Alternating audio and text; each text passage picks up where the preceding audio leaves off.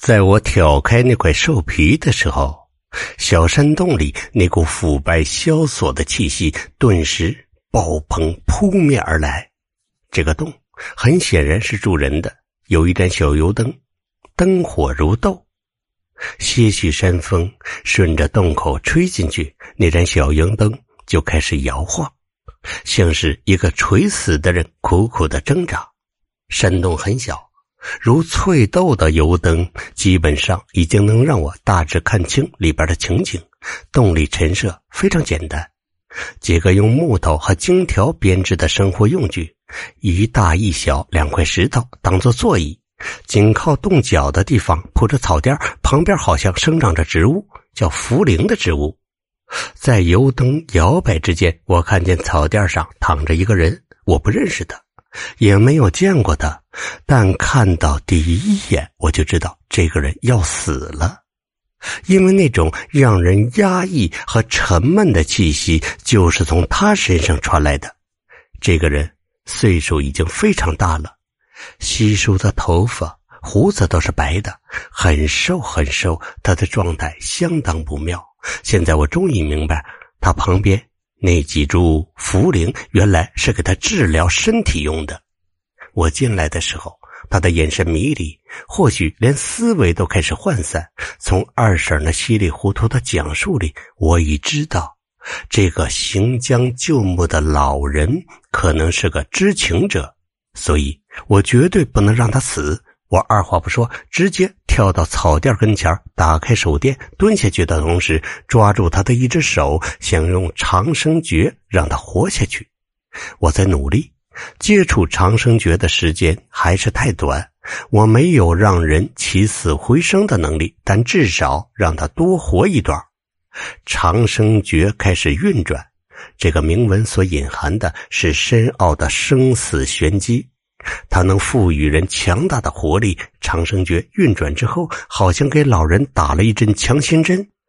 尽管没有让他马上复原如初，但暗淡的眼神明显多了一丝丝光彩。我就感觉有希望，再努力一下，也许他就能说话了。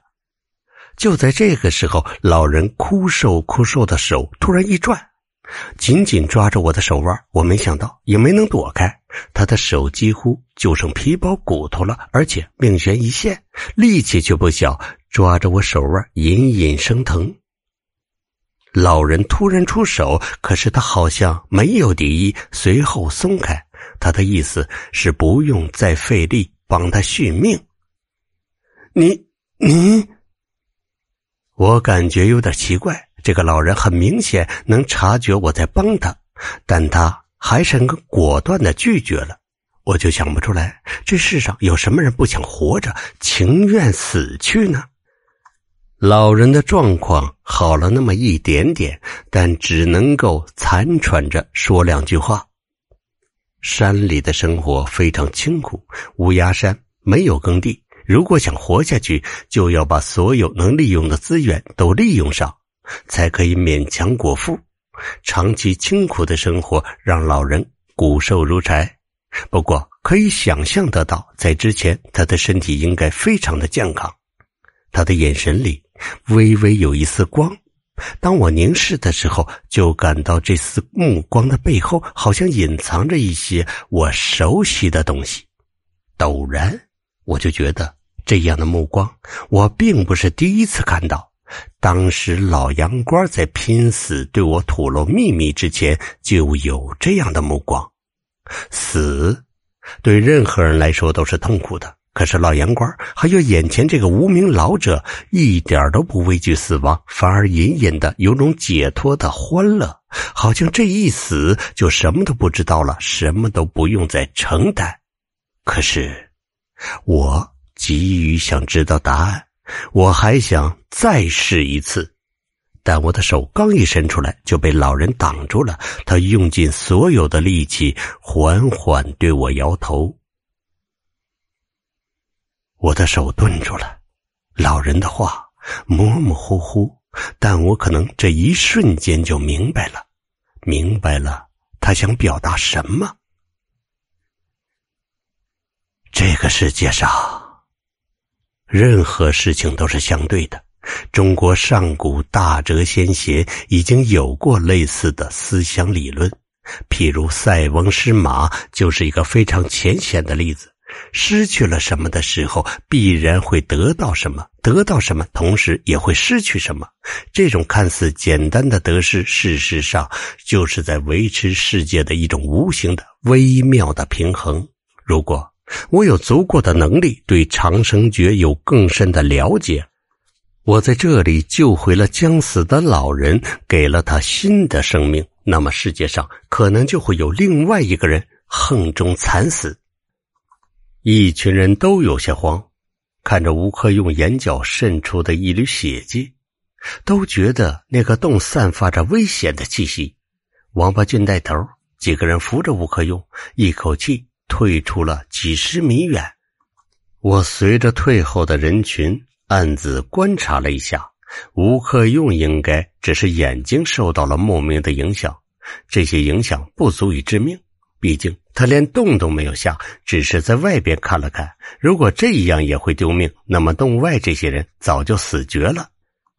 二哥，王伯俊站稳之后，心有余悸的朝后边洞口望了一眼，问吴克用：“啥情况？那洞里边有什么东西？”吴克用拿着一条沾水的毛巾，轻轻擦着眼睛。这一下，王八俊还有老四喜都傻眼了。他们在这儿损兵折将，还浪费了这么久时间，为的就是把洞里的东西都带上来。一听吴克用说不让搞了，俩人一个比一个急。不过，他们到底混了这么多年的人，大风大浪见得多了，很快就镇定下来。老四喜挥手让旁边的人回避，问吴克用具体的情况。我本想凑过去听听，但老四喜有点毒，我也不想在这个地方跟对方产生什么纠纷，就忍住了。他们三个小声说了几句，老四喜还有王伯俊暗中交换了一下眼色，可能打算暂时停手，商量对策。话一说完，吴克用的孙子赶紧跑过去，小孩蛮懂事扶着他爷爷回到住的帐篷。借着这个机会，我就溜到帐篷里。我在琢磨着该不该给吴克用抚平眼睛，但这里的人太多了，人多嘴杂，出现什么异样肯定会怀疑到我，所以先问了问吴克用。他说不要紧。那个洞里有什么？吴克用已经坐在帐篷里，还是忍不住扭头朝洞的方向看了一眼。眼睛。吴克用比任何人都知道双瞳的作用。一般情况下是没有什么东西能阻挡他的视线的。但是刚才他蹲在洞口朝里边张望的时候，就感觉有一片气场，他所能看到的都模模糊糊。在这片模糊之间，吴克用隐隐约约看到了一双眼睛。那双眼睛就好像隐藏在混沌中的两点寒光，甚至分不清到底是不是人的眼睛。看到这双眼睛的同时，就有一阵很犀利的杀机从洞的深处勃然发出。一直到现在为止，吴克用都不知道那洞里到底是怎样的情况，但直觉告诉他洞里很危险。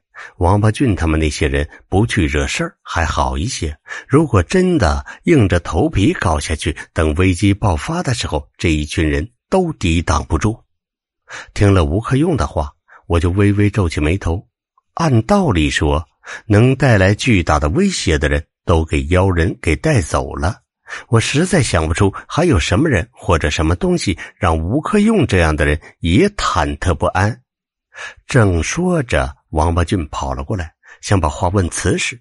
吴克用跟王八俊交情很好，而且旁边又没有外人，他就劝王八俊：“这件事到此为止，现在还能全身而退。”二哥，我也不是要钱不要命的主。王伯俊很无奈的叹了口气，小声说：“这事儿真的不能搞了。老四喜那脾气，你可能不知道，倔的驴一样，非要搞。”我劝不住，我们两伙人现在绑一块的，我抽不出身呐。王伯俊嘀嘀咕咕说了一堆，反正总体的意思就是来问吴克用，如果要真的做下去，成功的几率会有多大？吴克用这么大岁数，不可能信口胡诌。王八俊也了解他的脾气，可是眼见到手的肥肉要飞，他很不甘心，磨磨唧唧的求吴克用给想个办法。呃，这个，这个。王八俊咬咬牙，掀开帐篷，朝外边看了一眼，说道：“老四喜还想试试，二哥，等着看吧，看看会不会会不会有转机。我有分寸，有分寸。”王八俊又说了几句，就转身走出去，不知道跟下头的人做什么安排。他不死心，但我心里有数，打定了主意，这事儿只看。绝对不碰！我相信吴克用的直觉。营地里暂时安静下来，看守洞口的人也撤了。现在这阵势，就算没人看守，也不会有人过去凑热闹。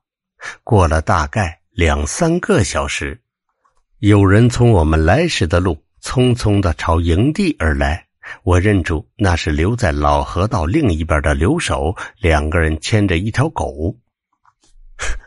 挺有办法的，我一看就猜出来，老四喜和王八俊不敢随便让人下洞，就弄条狗来当炮灰。那条狗是王八俊手下养的，膘肥体壮的德牧，很凶，见了生人就呲牙咧嘴的叫。古行的人是最善于随机应变的，我也真是服了。有人在狗的身上安了一个临时用铁丝和绳子拧的架子，然后把一台 DV 绑了上去。狗不可能和人一样平稳操纵 DV，但多少能把下边的情况给录制下来一部分。准备就绪之后，有人牵着狗朝洞口那边走。这条德牧非常凶悍，但走到距离洞口还有不到十米的地方的时候，狗就不对劲了，四条爪子撑着地，一步都不肯走。牵狗的伙计一头大汗，不管怎么逗、怎么引，狗和长在了原地一样，寸步不移。我出你个王八蛋！王八俊卷起袖子在后头骂：“平时好吃好喝养着你，一到该用你的时候，你他妈掉链子！偷偷过去，他不下去，你就下去，两条路，你自个儿看着办。”牵狗的伙计硬拽着狗绳，把德牧使劲拖到洞边我们站在距离二三十米的地方看，我尚且感觉不到有什么不正常，但被拖到洞边的狗一下子就吸了，浑身筛糠似的打着哆嗦，嘴里呜呜的低鸣，好像一个受到什么刺激而精神微微失常的人。嘴里控制不住的朝下流口水。又过了一分钟，狗竟然吓尿了。到了这时候，就算傻子也能看出来，洞下边肯定有什么吓人的东西。膘肥体壮的狼狗说什么都不下去，估计一个人搞不定。去，再去俩人，把狗弄下去。王八俊喊道。又有俩人跑过去帮忙，三个人几乎架着狼狗，硬把它抽到了洞口。狗的半截身子一进洞，就和疯了一样拼命的挣扎，但他不下去，旁边的伙计就要下去。三个人弄了一身的汗，最后急了，其中一个一脚把硬顶在洞口的狼狗给踹了下去。洞是倾斜的，狼狗在下边打了个滚呜呜的一通乱叫。然而不到十秒钟，狼狗的低鸣声。突然停止了，死了。王八俊赶紧就问。一个伙计抹了抹脸上的汗，结结巴巴的说：“伙计说，他们看得很清楚，狗不敢下去，但洞的下面好像突然产生了一股吸力，又好像有一只手硬把狗给拽了下去。反正情况很不正常，看得人心里发毛。等几分钟。”时间差不多了，不管死活，把狗拉上来。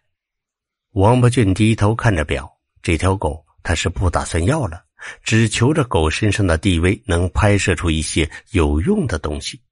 这个时候，时间过得非常慢，短短几分钟就和几个小时一样的漫长。那条狗下去之后，就再也没有传上来任何的声音。洞变得很寂静，上边的人也吃不准那条狗是否还活着。三个伙计蹲在洞口卡着时间。六七分钟之后，他们就合力朝外拉绳子。